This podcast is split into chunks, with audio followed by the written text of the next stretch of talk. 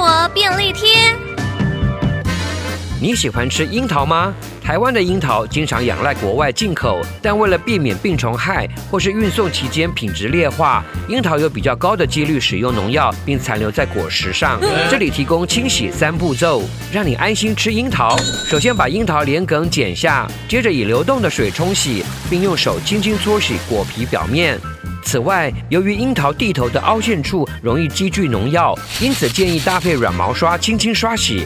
最后再把樱桃浸泡二十到三十分钟，每十分钟就换水一次，之后就可以大口吃掉酸甜的樱桃喽。